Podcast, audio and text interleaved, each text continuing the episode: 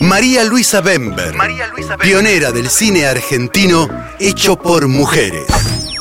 La dramaturga, guionista y directora de cine María Luisa Bember nació en Buenos Aires el 14 de abril de 1922. Hija del poderoso empresario de origen alemán Otto Bember, dueño de la cervecería Quilmes. Influenciada por la década de los 60 y el cine de Igman Berman, la Nouvelle Vogue francesa e italiana y la obra de Julio Cortázar, se inició como empresaria de espectáculos teatrales en 1959, fundando junto con Catalina Wolf el Teatro del Globo porteño. En Nueva York tomó clases con Lee Strasberg y en Argentina con Beatriz Matar. Yo tenía mis marionetas, ilustraba cuentos, se hacía los cuadraditos así, abajo los diálogos, eh, sin darme cuenta que eran mis primeros storyboards. Desde chica me ha interesado el mundo del espectáculo, de la fantasía. Y yo sentí que si es que iba a ponerme a filmar, tenía que filmar proponiendo mujeres protagónicas, que son rebeldes, audaces, este, transgresoras. Básicamente son personajes libres que se atreven a expresarse a partir de, de sí mismas, ¿no? Toda mujer que quiera proyectarse en la acción debe matar el dragón de la inseguridad que lleva dentro de sí misma. Yo tardé, y eso que yo tenía la posibilidad, porque soy una mujer privilegiada, y yo tardé 50 años en atreverme a creer en mí misma, a creer en mis propias voces. Escribió la pieza teatral La Margarita es una flor, sobre la que luego basaría Crónica de una señora, guion que fue tomado para la película homónima de Raúl de la Torre, film con Graciela Borges sobre la clase alta argentina, premiado en el Festival de San Sebastián. Luego, en 1975, escribió el guion de Triángulo de Cuatro, de Fernando Ayala. Más adelante fundó su propia empresa de producción cinematográfica con la productora Lita Stantic y a los 58 años, en 1981, dirigió su primer largometraje, Momentos. Ella y la película fueron muy combatidas por la censura imperante durante la última dictadura cívico-militar argentina. Empecé a hacer cine por razones ideológicas, nunca sospeché que podía haber eventualmente en mí un artista. Y ya que estamos en un ambiente psicoanalítico, no puedo menos que recordar la frase de Freud, que decía, pero ¿qué quieren las mujeres? Y yo creo que Freud no lo sabía por simplemente porque es varón.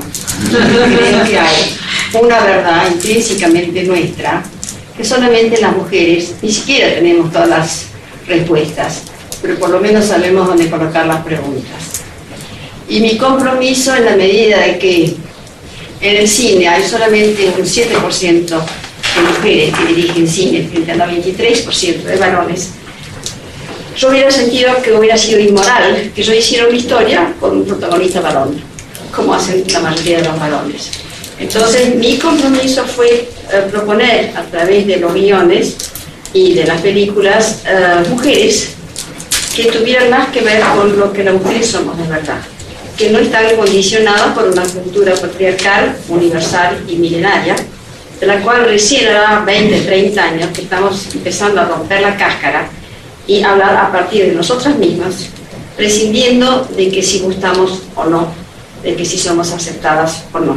Sus proyectos mostraban un interés central en la problemática femenina y su situación y enfrentamiento a la sociedad patriarcal argentina. Evidente en sus películas Señora de Nadie, de 1981, Miss Mary, de 1986 y De eso no se habla, de 1993. Porque así se llama el cuento de Julio Ginás, en el cual me inspiré para hacer el libro con Jorge Godenberg. Y hay tantas cosas que no se hablan, hay tantos eufemismos en la Argentina, hay tantas cosas tapadas que creo que tiene además una lectura para quien quiera verla que me parece válida. Asimismo, obtuvo una notable repercusión internacional con dos películas enfocadas en la vida de dos de las más famosas mujeres de la historia argentina y española. Camila, sobre Camila O'Gorman, que fue nominada al premio Oscar como mejor película extranjera en 1985 y Yo, la peor de todas, de 1990, sobre Sor Juana Inés de la Cruz. Ladislao, ¿estás ahí? A tu lado. Camila.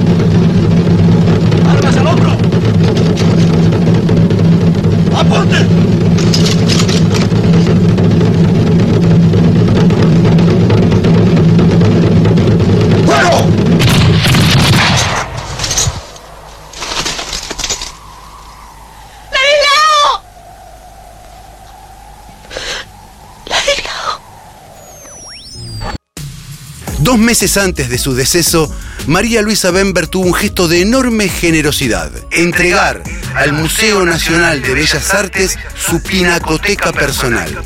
La colección de 27 obras de maestros rioplatenses, elegida con amor y sabiduría a lo largo de los años, muestra la misma sensibilidad, la misma exquisitez, la misma excelencia que siempre reflejó en su producción cinematográfica.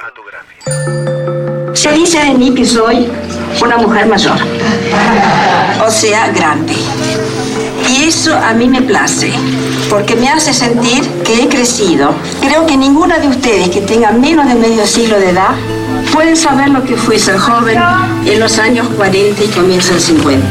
Y no voy a entrar a enumerar los códigos patriarcales que mañataron a las mujeres intelectualmente, emocionalmente, sexualmente. María Luisa Bember falleció el 7 de mayo de 1995 a los 73 años de edad. Desde el comienzo de su carrera abordó una postura crítica para exponer los mandatos del patriarcado y reivindicar los derechos de la mujer en la sociedad. Además, marcó el camino para muchas guionistas y realizadoras que aún hoy la recuerdan como una de las pioneras del cine argentino hecho por mujeres. Telam Digital